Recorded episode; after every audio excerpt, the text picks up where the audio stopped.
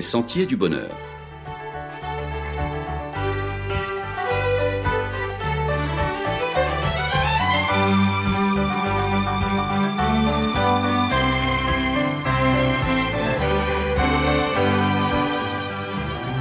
Une émission qui vous apporte un message d'espérance, de paix, de joie et de confiance. Chers amis auditeurs, bonjour. Ce qui est à l'intérieur sortira un jour à l'extérieur. L'homme est comme sont les pensées de son âme, selon Proverbe 23, verset 7. Un proverbe dit que les paroles de l'homme valent l'homme, mais ici la Bible dans le livre des Proverbes affirme et va plus loin, et remonte bien plus haut, plus loin, en disant que l'homme est comme sont les pensées de son âme. Elle nous met en garde en déclarant Garde ton cœur plus que toute autre chose, car de lui viennent les sources de la vie. Proverbe 4, verset 23 nous dit de garder notre cœur, car de lui viennent les sources de la vie, autrement dit, de lui dépend le cours de notre vie. Cela pousse bien sûr à la réflexion. En écho, on trouve cette parole du Nouveau Testament, car c'est du cœur que viennent les mauvaises pensées, les meurtres, les adultères, les impudicités, les vols, les faux témoignages, les calomnies. Quoi qu'il y ait dans votre cœur, cela finira par se manifester dans votre quotidien tôt ou tard. Deux enfants se chamaillaient pour une poupée, le grand frère, vilain petit bonhomme à ces moments, alla cacher la poupée de sa petite sœur et l'enfouit dans la terre du jardin devant la maison, jurant qu'il n'avait rien mais strictement rien à voir dans la disparition subite de la poupée de sa sœur en larmes. L'hiver passa et recouvrit le sol de son manteau blanc, et au printemps, en jetant un coup d'œil à la fenêtre, quelle ne fut pas la surprise générale de voir dans le petit jardin la forme d'une poupée se dessiner dans le parterre de fleurs. Que s'était-il donc passé? La poupée, un sac cousu rempli de grains de blé, avait germé avec le dégel, et les tiges formaient exactement la silhouette de cette poupée tant cherchée et portée disparue. Il ne fallut au papa qu'à aller la déterrer, et le vilain petit Maxime fut puni pour son forfait et dut demander pardon à sa petite sœur. Quoi qu'il y ait dans votre être intérieur, chers amis, cela finira par trouver le chemin de la sortie pour se montrer au grand jour à la vue de tous. C'est la raison pour laquelle il est extrêmement important pour nous de contrôler les choses qui façonnent notre cœur. Je ne veux laisser aucune chose sale, immorale ou égoïste sortir de moi et blesser ma relation avec les autres, parce que je veux être un authentique chrétien, et je suis sûr sans aucun doute qu'il en va de même pour vous. Garder votre cœur consiste en grande partie à apprendre à contrôler vos pensées, vos paroles, votre disposition de cœur et votre point de vue général sur les choses.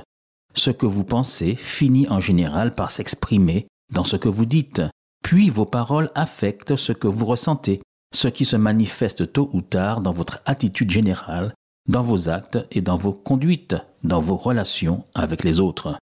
C'est en fonction de ce qu'il y a dans votre âme, dans votre cœur, c'est ce qui va définir votre manière de répondre aux autres, soit avec compassion et compréhension, soit avec jugement et arrogance, particulièrement en cas de désaccord. Ah, le désaccord.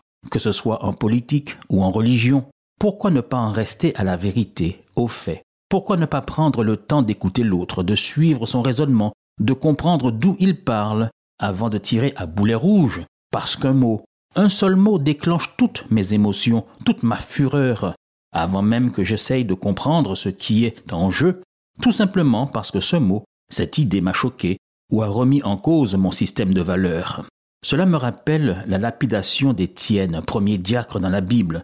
Il est dit que ses accusateurs, ne pouvant accepter la sagesse d'Étienne remplie de l'esprit, autrement dit n'étant pas d'accord avec ses idées, et je vous prie de noter l'enchaînement en cascade des séquences, à la suite de ces désaccords. Premièrement, ils soudoyèrent des hommes, puis ils ameutèrent le peuple. À l'époque, il n'y avait pas WhatsApp, mais ça marchait quand même, tout aussi bien.